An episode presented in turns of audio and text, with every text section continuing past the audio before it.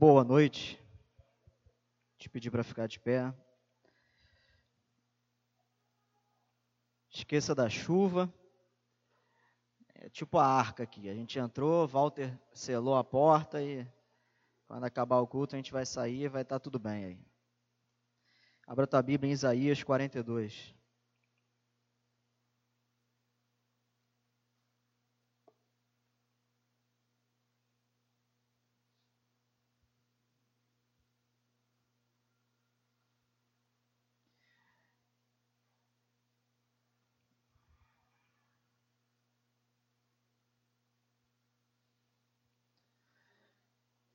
Diz o seguinte: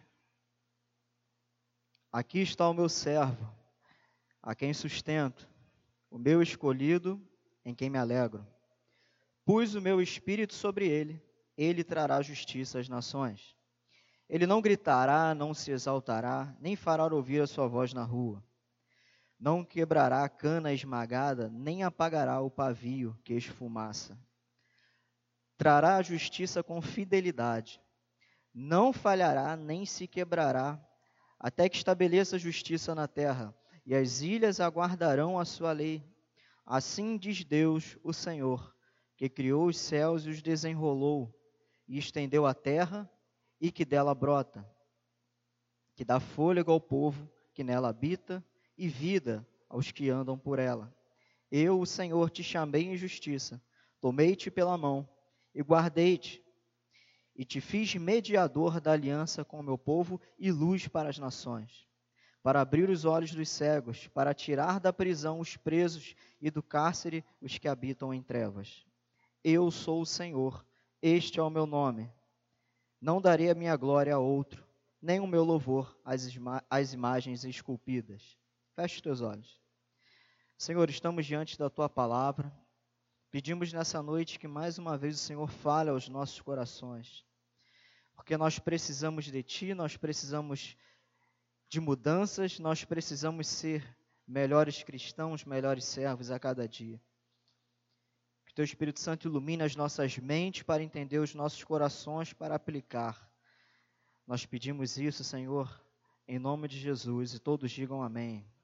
Pode se sentar. Na quinta-feira, nós falamos sobre a messianidade de Jesus Cristo. Nós falamos sobre o nome de Jesus. Eu trouxe, na verdade, foi um estudo na quinta-feira sobre o nome de Jesus, sobre alguns títulos que nós podemos achar sobre Jesus no primeiro capítulo do Evangelho de João, do verso 35 ao 49. Essa semana eu vou colocar no ar, no Spotify, a, pregação, quem quiser ouvir. Então, nesse trecho de João 1, 35, 49, nós vimos que Jesus, ele é o Cordeiro de Deus, ele é Rabi, que significa mestre, ele é o cumprimento das profecias, portanto, ele é a palavra de Deus. Ele é Jesus de Nazaré, como eu trouxe na quinta, né, expliquei bem isso, eu não posso aprofundar hoje por questão de tempo, mas ele em hebraico ele é Yeshua Hanatzri, ele é Jesus de Nazaré. E eu trouxe, eu vou falar rapidamente, a palavra Nazaré, a cidade onde Jesus morou, cresceu. A raiz da palavra Nazaré significa broto, significa brotar ou raiz. Isso faz uma conexão maravilhosa com Isaías 53, quando diz que é, brotou da terra seca o Messias. Por isso que ele é de Nazaré. Ele também é filho de Deus, ou seja, ele é Deus da mesma essência que o Pai ele também é rei de Israel. A declaração que Nataniel, quando o viu e quando ouviu as palavras dele, Natanael declarou que ele era verdadeiramente o rei de Israel. Jesus é rei. Isso tem a ver com seu governo e soberania. E por fim, ele é também o Messias. E como eu expliquei, Messias significa ungido, separado, uma pessoa que tem uma posição de autoridade. É, essa palavra no hebraico ela poderia ser usada a um capitão, a um senhor, a uma autoridade civil, militar, enfim, alguém imbuído de autoridade para exercer governo. Ele é o Messias. No Novo Testamento, essa palavra é substituída por Christos, no grego, que foi escrito no Novo Testamento. Portanto, Jesus Cristo, Cristo não é o sobrenome de Jesus, como eu falei na quinta, é um título. Jesus, Yeshua, é o nome do nosso Salvador. Então, como ele é judeu, o nome dele original é Yeshua. E Cristos, porque ele é o Messias. Então é como se a gente falasse Yeshua Hamashia, Jesus o Messias. Beleza, gente? Isso foi o que a gente viu na quinta. Por que, que eu estou recapitulando isso? Porque hoje a gente vai falar também da messianidade de Jesus e num, numa característica da, da personalidade do Messias, uma característica muito nobre, porque enquanto o povo judeu até hoje espera o Messias, eles esperavam naquela época que todo mundo careca de saber, eu literalmente estou careca de saber, e você também, que os judeus naquele período, na Judéia, no século, ali no, no, no primeiro século, eles viviam sobre uma opressão do Império Romano muito grande. Eles achavam que o Messias seria um líder religioso, político, militar, que vinha para acabar com o Império Romano e libertar o povo de Israel da opressão romana. Alguém pode trazer uma água para mim, por favor? Então, na verdade, Jesus não veio como esse grande libertador militar, civil, político. Ele veio, nasceu numa estrebaria, no lugar onde os animais dormiam, numa manjedoura simples, num lugar fedido, num lugar onde ninguém imaginava. Ele nasceu em Belém, ele cresceu em Nazaré, uma cidade Obrigado. Uma cidade longe de Jerusalém, uma cidade pequena que não tinha nada relevante nela. Eu até fiz essa brincadeira na quinta-feira porque eu tenho eu tenho foro privilegiado para fazer isso. É como se fosse assim, tipo Belfor Roxo, sabe? Pode vir alguma coisa boa de Belfor Roxo? É um lugar longe, um lugar ruim. Eu posso falar porque eu morei lá, então minha família é de lá, então eu tenho foro privilegiado para falar disso. Posso fazer essa piada. Tipo assim, o rei, o Messias veio de, daquele lugar. Sim, ele veio de Nazaré cresceu lá, aprendeu carpintaria, provavelmente com seu pai, e é, nada de um grande general de batalha, não. Ele veio como humilde, porque Jesus, quando ele se encarnou e habitou entre nós, como diz João, habitou entre nós cheio de graça e de verdade. Ele veio com o propósito de salvar, de resgatar, ele veio como humilde servo. Por isso que Filipenses fala que ele se esvaziou e tomou forma de servo o que a teologia chama de estado de humilhação de Cristo. E quando ele foi ressurreto, a gente chama de estado de exaltação. Então Jesus ele estava no seu estado de humilhação. Ele era Deus, criador de todas as coisas. Gênesis 1:26 está escrito: "Façamos o homem". Deus junto com o Filho, junto com o Espírito, por isso que a façamos é plural. A Trindade criou todas as coisas. Por meio dele tudo foi criado, está escrito em João, está escrito em Hebreus. E por causa dele que tudo subsiste, o Criador se humilhou, tomou uma forma de servo, tomou uma forma carnal, como nós somos. Carne, matéria, limitado. Ele se esvaziou, tomou, tomou forma de servo.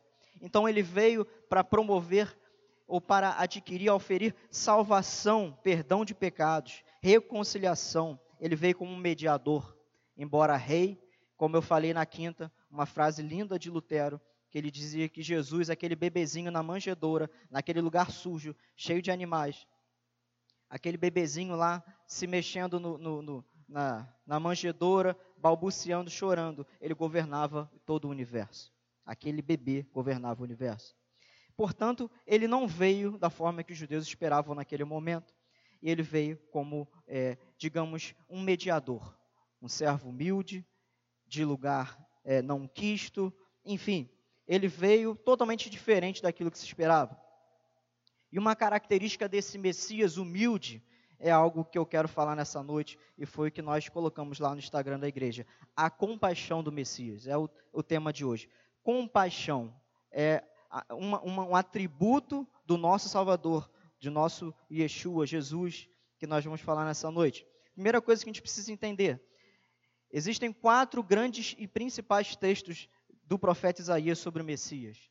Isaías é um, é um texto, quando fala Isaías o livro, é um texto altamente messiânico. E esse é o primeiro dos quatro grandes textos. E existe uma dúvida se esse servo do Senhor que Isaías fala aqui no 42, no capítulo 42, é o povo de Israel ou é uma pessoa os estudiosos, e a gente vai falar disso rapidamente, é, concluíram, e é muito óbvio, é uma, uma, uma dedução muito fácil, que está falando de uma pessoa e não do povo. Mas há trechos de Isaías que ele se refere ao povo na figura de um servo. Mas não é o caso aqui, ele está falando de uma persona mesmo, de uma pessoa. Então, aqui nós vemos também nesse texto a compaixão do Messias. Se você olhar no verso 3, diz o seguinte: Não quebrará a cana esmagada, nem apagará o pavio que esfumaça. Em algumas versões está o pavio que fumega. Deixa eu te explicar isso.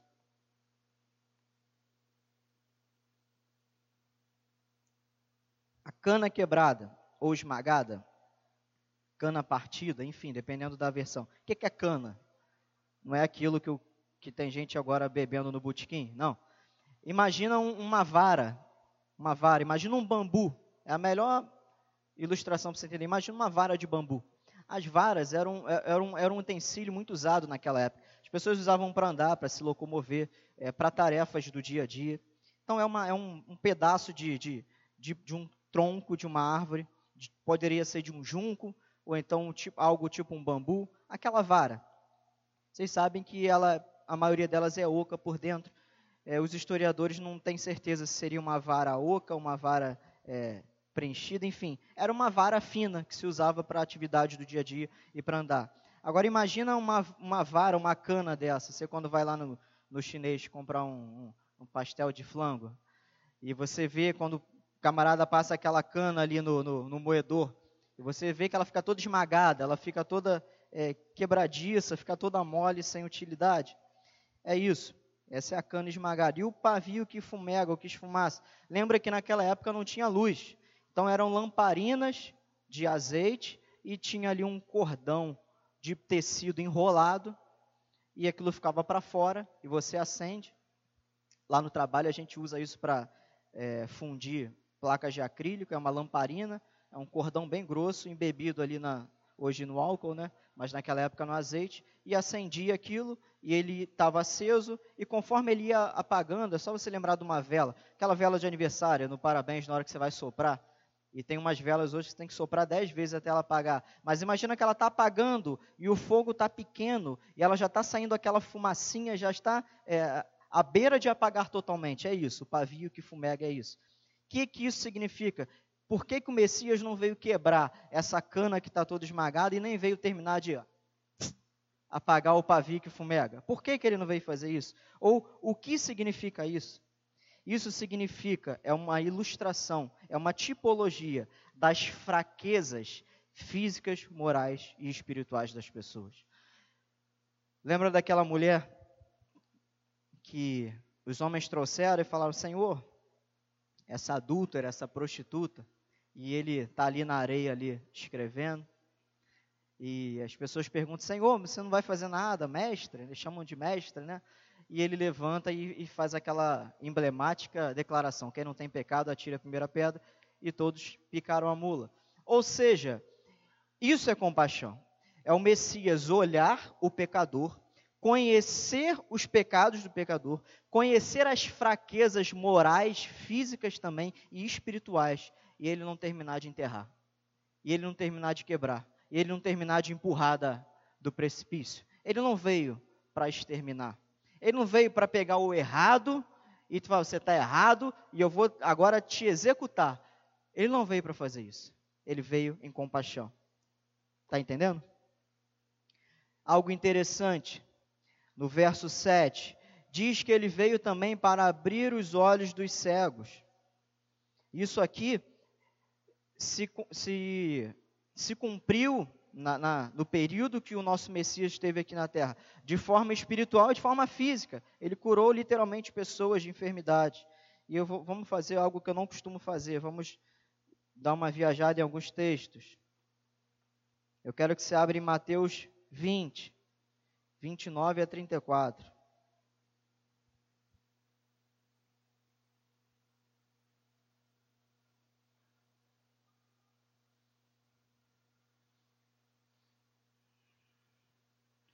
Um texto emblemático que todos conhecem, onde o Messias apresenta essa compaixão e ele, ao mesmo tempo, cumpre a profecia de Isaías. Mateus 20, 29 diz assim: Saindo eles de Jericó, uma grande multidão seguiu Jesus. Dois cegos estavam sentados à beira do caminho e, ouvindo que Jesus passava, clamaram: Senhor, filho de Davi, tem compaixão de nós. E a multidão os repreendia para que se calassem. Eles, porém, clamavam ainda mais alto: Senhor, filho de Davi, tem compaixão de nós. Jesus então parou, chamou-os e perguntou: Que quereis que eu vos faça? Eles lhe disseram: Senhor, que nossos olhos sejam abertos. Tomado por compaixão, Jesus tocou os olhos deles e eles imediatamente passaram a ver e o seguiram. Um texto emblemático, como eu disse, muito conhecido. Aqui é um cumprimento perfeito da profecia de Isaías, embora quem, quem estiver anotando, é, em Mateus 12, do verso 15 ao 21, é, Jesus cura, uma, realiza uma cura no sábado. Ele fala para que ninguém é, espalhasse. E ele cita aqui exatamente o texto que a gente leu. Eu não vou ler, mas lá em Mateus 12, 15 a 21, ele cita o texto de Isaías que nós lemos, que seria a missão dele, curar os cegos, enfim. Mas nesse texto aqui dos cegos de Jericó, a título de conhecimento, quem não sabe, Jericó é a cidade mais antiga do mundo, também é a cidade é, mais abaixo do nível do mar do mundo. É muito curioso isso, até hoje Jericó está lá. E hoje, infelizmente, não está sob o governo de Israel mas da Palestina. E Jesus estava ali, na cidade mais antiga do mundo. E saindo dela, talvez ali à porta da cidade, já na beira do caminho, ele encontrou esses dois cegos. Alguns outros evangelhos só relatam um. Isso é indiferente para o momento. Mas eles sabiam que Jesus estava ali e passava. E provavelmente isso por uma inferência muito clara, sem forçar muito o texto. É possível que eles já tinham ouvido acerca de Jesus. Porque o texto fala que eles tinham ouvido que Jesus passava e clamaram. Olha o que eles clamaram: Senhor, Kyrios em grego. Senhor é uma expressão de é, máxima de autoridade de respeito. Como eu já falei aqui mil vezes, essa expressão Senhor no Novo Testamento, só o imperador romano poderia ser chamado de Senhor. Ele era o soberano. Então Jesus é chamado de Senhor, de soberano, filho de Davi, ou seja, o cego sabia quem ele era. Jesus, descendente de Davi, raiz de Davi, tem compaixão de nós. Então, sem sombra de dúvidas, mesmo por inferência, nós deduzimos que os cegos sabiam quem era Jesus. Eles já tinham ouvido falar que ele era o Messias, que ele era o filho de Davi, que ele curava e que ele fazia coisas miraculosas. E eles clamavam enquanto as, as pessoas. Oh, para de gritar aí, cala a boca. Aquela multidão, aquele alvoroço, eles gritavam mais alto ainda, até que Jesus para, se direciona a eles e pergunta: Que quereis que eu vos faça? E o texto fala: movido por compaixão, alguns outros textos, tomado por compaixão, alguns outros comovido. A palavra é compaixão, novamente. Eu quero trazer para você alguns significados dos idiomas bíblicos sobre compaixão. E você vai ouvir um negócio que você nunca imaginou, assim como eu, quando estava fazendo esse estudo eh, etimológico aqui, nunca é, iria imaginar isso. Vamos conceituar aqui simplesmente compaixão, afeição. Numa forma bem, digamos, bem rala e bem superficial, simpatia ou empatia, mas afeição. Outro, afeição interna. E outro, outra definição, preste atenção nisso, entranhável afeição. Você sabe que é uma entranhável afeição? Já ouviu isso na tua vida? A raiz dessa palavra compaixão no grego, ela está ligada à palavra, presta atenção, intestino ou vísceras. Lembra que no mundo antigo a medicina não tinha definido ainda é, o que era o que dentro da gente. Então tudo que era interno era víscera, né? Então seria é, algo visceral ou intestinos, tripas, né? Como os antigos gostam de falar que, que isso tem a ver com paixão?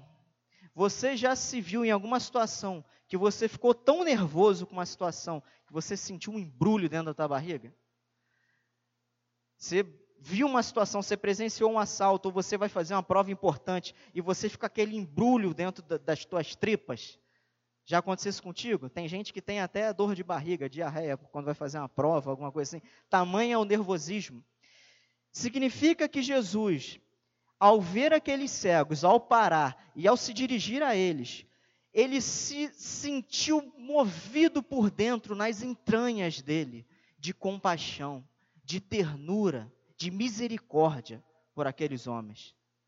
Nas palavras do comentarista John Gill, suas entranhas se moveram em direção aos homens.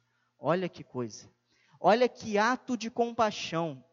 Ele sentiu tamanha compaixão por aqueles homens, por aqueles pecadores, por aqueles cegos, que as suas entranhas se moveram dentro dele. Isso é a compaixão do nosso Salvador. É a compaixão de olhar para nós e não ver nada de bom, e não ver nada de digno, e não ver nada de louvável, e escolher deliberadamente se sacrificar. Como eu também já falei 5.340 e tantas vezes, Jesus não foi morto, ele não foi capturado, ele se entregou. Não mataram Jesus, ele se entregou, ele se sacrificou. É diferente. Essa é a compaixão. Isso tem a ver também, ou totalmente, com a messianidade dele, como nós lemos. Ele poderia virar para os cegos e falar assim: Olha, seus pecadores, vocês estão aí cegos, talvez por consequência do pecado de vocês, e dar as costas e ir embora. Vocês que assumam a responsabilidade de vocês, vocês é que deem o jeito de vocês, te virem, mas a compaixão do Messias foi maior. Maior. Nesse momento, eu vou usar uma liberdade poética, mas a compaixão dele sobrepujou a justiça dele. Eu não estou doutrinando, mas é só uma linguagem poética. A compaixão dele é, abundou naquele momento, sobressaiu, sobressaltou naquele momento. E ele perdoou aqueles homens e lhes curou. Todas as curas, ou quase todas, estão sempre ligadas ao perdão dos pecados. Lembra disso? A tua fé te salvou e depois curava. Ou então, é, por causa da tua fé, você está salvo e depois vinham os, os benefícios materiais ou físicos. Portanto, esse é o nosso Messias. Como eu falei, Yeshua, ele não veio para falar, seu pecador. Você é pecador? O problema é teu se vira, você tem que se responsabilizar pelos teus atos. Não, ele falou assim: adúltera, venha cá, vai e não peques mais. Misericórdia, graça, compaixão, é o que ele teve por nós. E nós somos tentados, dia após dia, a sermos é, extremamente é, justos nas coisas. Isso, vamos dizer, é um erro, sim, mas nós, em parte, somos induzidos a isso. Nós vivemos no país da impunidade. Nós vivemos no, no, na cidade mais violenta do país. Nós vivemos num antro de corrupção e de imoralidade que a gente, nós estamos com sede de justiça. Nós estamos sede, igual eu, estou com sede aqui. Estou com a sede tremenda hoje. Nós estamos com sede de justiça. Até quando ocorre uma situação que às vezes um criminoso no ato ali infracional, ele vem a óbito, às vezes a gente até comemora, porque a gente sabe que se cair na mão do juiz vai ser impunidade. Então a gente comemora que a justiça foi, é, pelo menos ela foi instantânea. Eu não estou fazendo juízo de valor se isso é certo ou errado, eu estou mencionando fato. Isso é o que acontece. Então nós temos sede de justiça, a gente está o tempo todo exigindo, exigindo, exigindo, exigindo. E isso, em muitas medidas, é bom e correto, mas em algumas outras medidas extrapola e talvez tenha nos faltado compaixão pelas pessoas.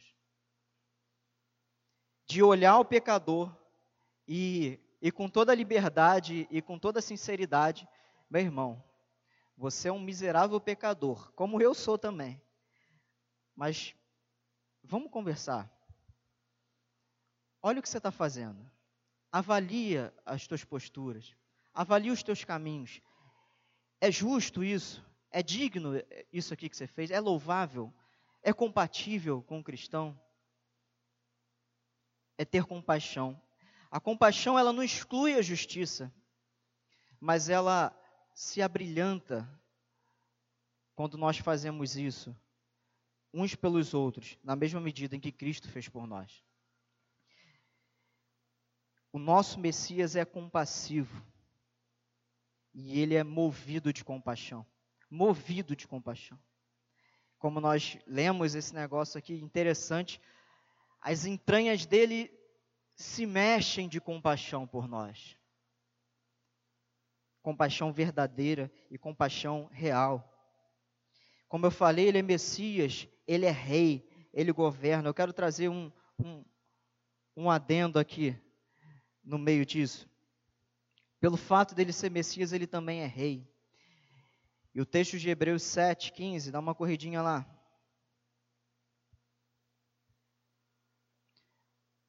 Hebreus 7, 15.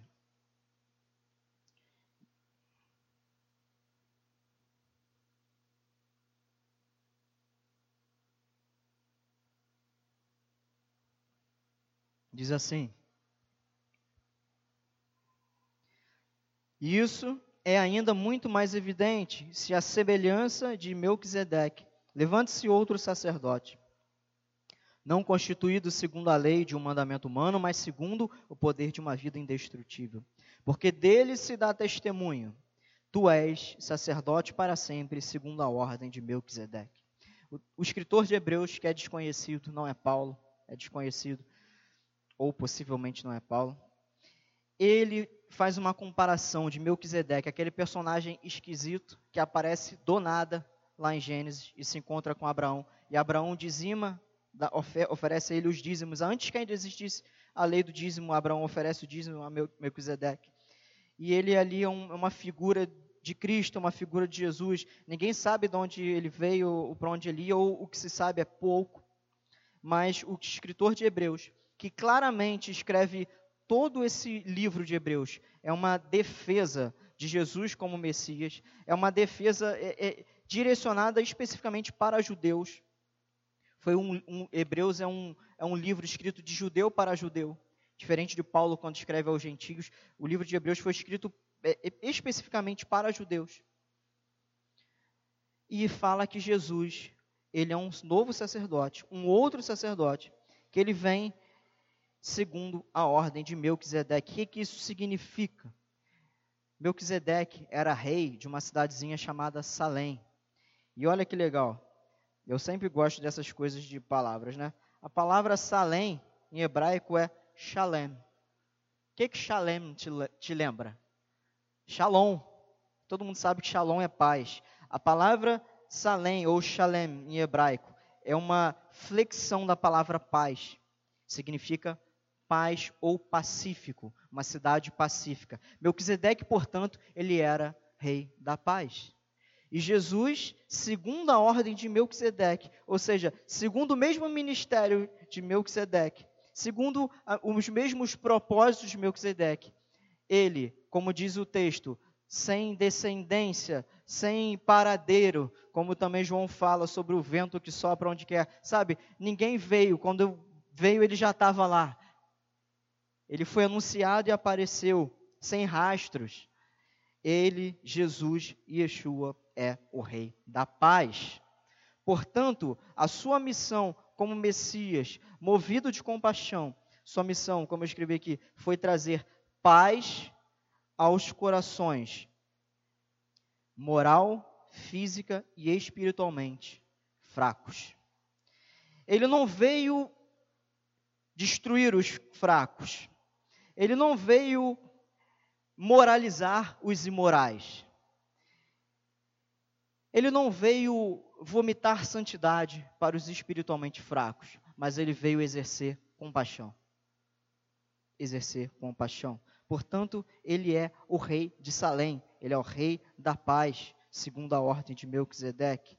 Isso é muito lindo, isso é muito emblemático.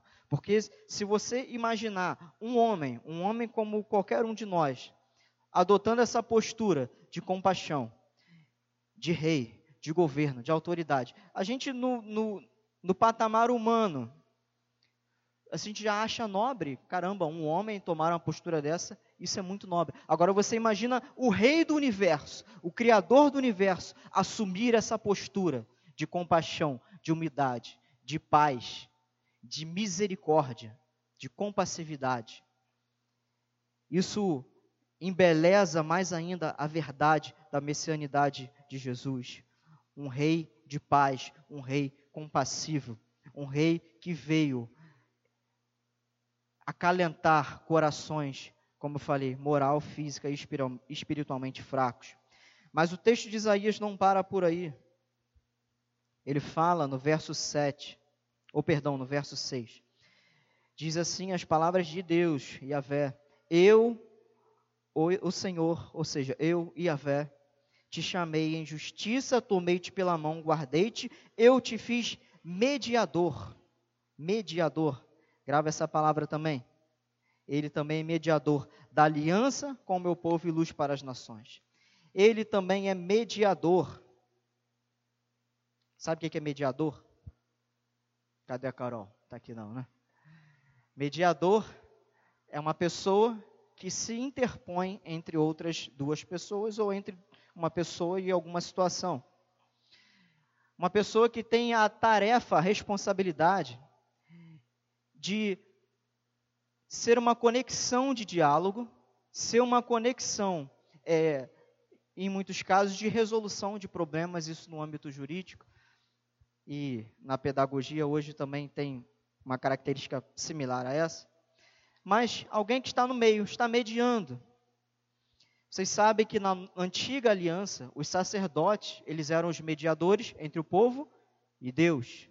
Por isso que é, no Yom Kippur, ou seja, no dia da expiação, você lê em casa Levítico 16, o dia da expiação, uma vez por ano, eu falei isso quinta, vou repetir, uma vez por ano, o sumo sacerdote oferecia sacrifícios pelo povo, para que Deus perdoasse os pecados do povo, uma vez por ano, um sacrifício anual.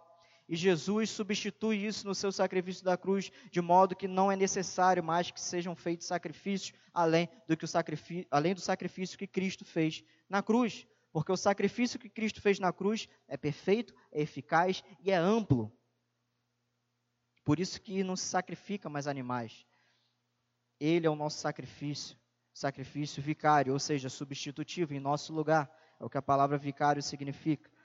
Portanto, ele foi mediador. Ele foi o nosso mediador. Como nós lemos, ele é um outro sacerdote. Como os sacerdotes antigos mediavam a relação do povo e Deus, Jesus se colocou como um novo mediador de uma nova aliança, onde o sangue que seria derramado não era mais sangue de animais, de touros e de bodes e de ovelhas, como o escritor de Hebreus fala. Fica a dica, leia o livro de Hebreus. É um livro esplendoroso, magistral. Leia ele do início ao fim, leia com atenção.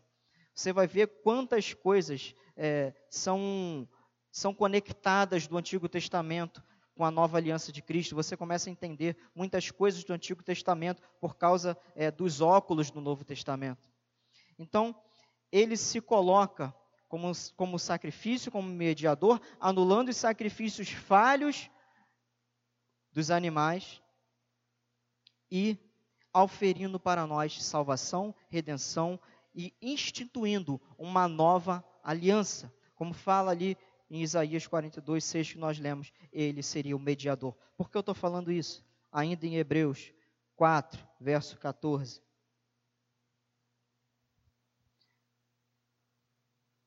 Ele é um mediador. Eu quero, antes de ler, porque eu quero ler esse texto e encerrar, eu quero recapitular com você. Jesus, ele é o Cordeiro de Deus. Ou seja, ele é o sacrifício perfeito. Ele é rabi, ele é mestre, mestre, aquele que ensina. Ele é o cumprimento das profecias, ou seja, ele é o verbo de Deus. Ele é a palavra de Deus. Ele é Jesus de Nazaré, ou seja, aquele que brotou em meio à terra seca. Ele é filho de Deus, da mesma essência que o Pai, Deus de Deus e luz da luz. Ele é rei de Israel, ele é o Messias. Ele é o Messias compassivo, movido de compaixão, ao ponto do seu interior, das suas tripas, se estremecerem de compaixão por aquele que precisa.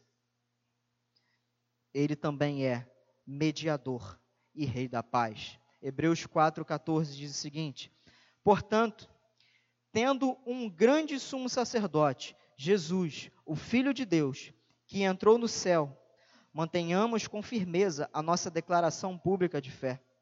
Porque não temos um sumo sacerdote que não possa compadecer-se das nossas fraquezas, mas alguém que a nossa semelhança foi tentado em todas as coisas, porém sem pecado. Portanto, aproximemo-nos com confiança do trono da graça, para que recebamos misericórdia e encontremos graça, a fim de sermos socorridos no momento oportuno. Hoje, ele está diante de nós, o Messias compassivo. Você precisa da compaixão de, do Messias nessa noite? Você precisa que ele olhe para você e que ele se estremeça por dentro e haja com misericórdia contigo?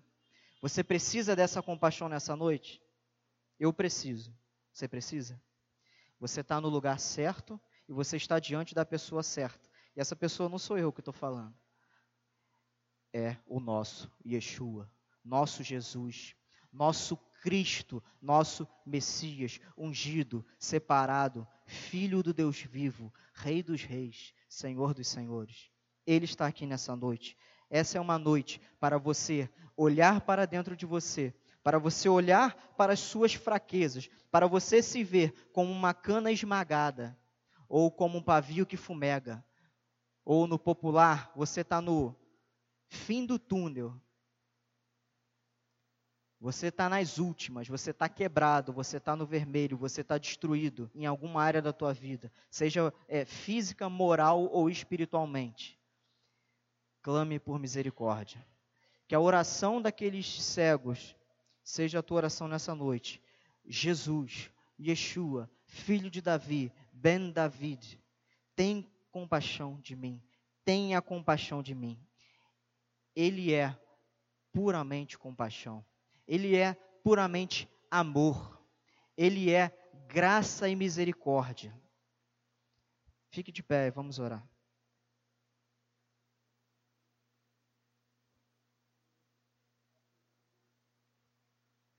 Eu terminei, a chuva voltou, né? Vamos orar. Senhor Jesus, te agradecemos por esse dia, por essa noite, pelo texto sagrado, Senhor. Tu és Jesus, o Filho de Deus, como nós vimos na tua palavra, tantos títulos, Senhor, que excedem aquilo que podemos contar, que prestigiam a honra que te é devida, Senhor, que louvam e que adoram a beleza da tua santidade, Senhor, que louvam e honram e dignificam a beleza da tua face, a beleza do teu nome, Jesus, nome sobre todo nome, nome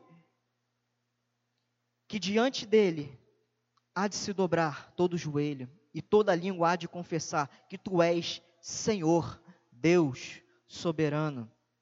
Senhor, como nós vimos na tua palavra, talvez muitos dos meus irmãos hoje, talvez eu em alguma área da minha vida, o Senhor conhece, e talvez alguns irmãos em algumas áreas das suas vidas possam ser hoje, Senhor, um pavio que fumega.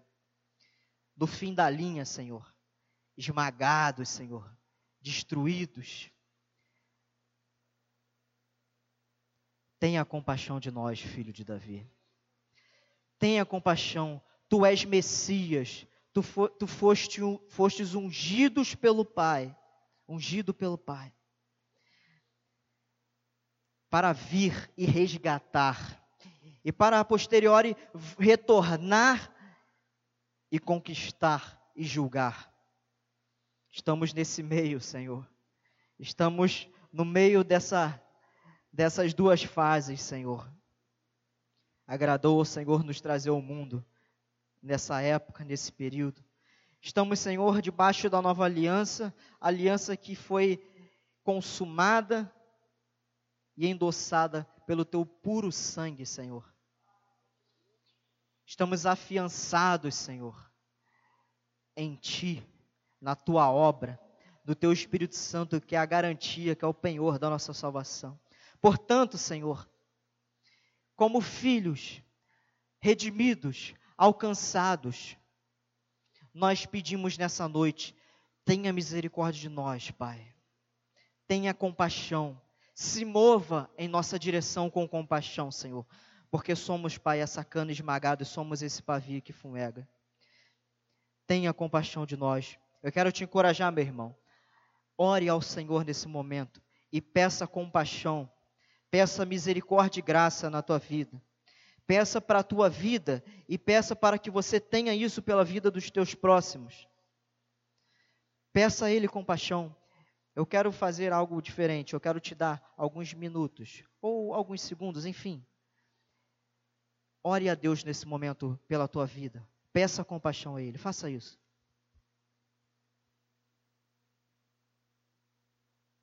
Tenha compaixão da tua igreja, Senhor. Tenha compaixão dos teus filhos. Tenha misericórdia, tenha graça. Tu és Deus, Senhor, nós não.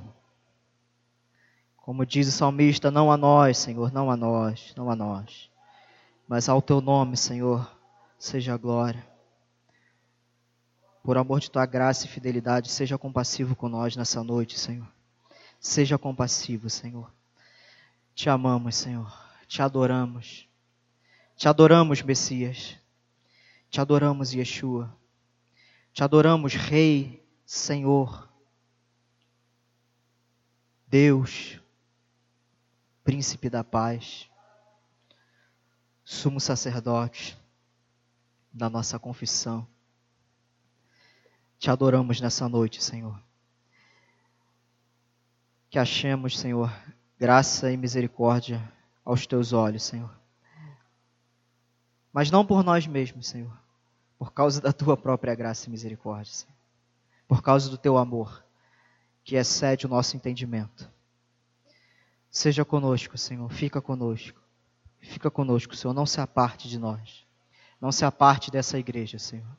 Não se aparte. Seja compassivo, Senhor. Nós oramos em nome de Jesus, o Cristo, Messias, Rei e Senhor. Todos digam amém.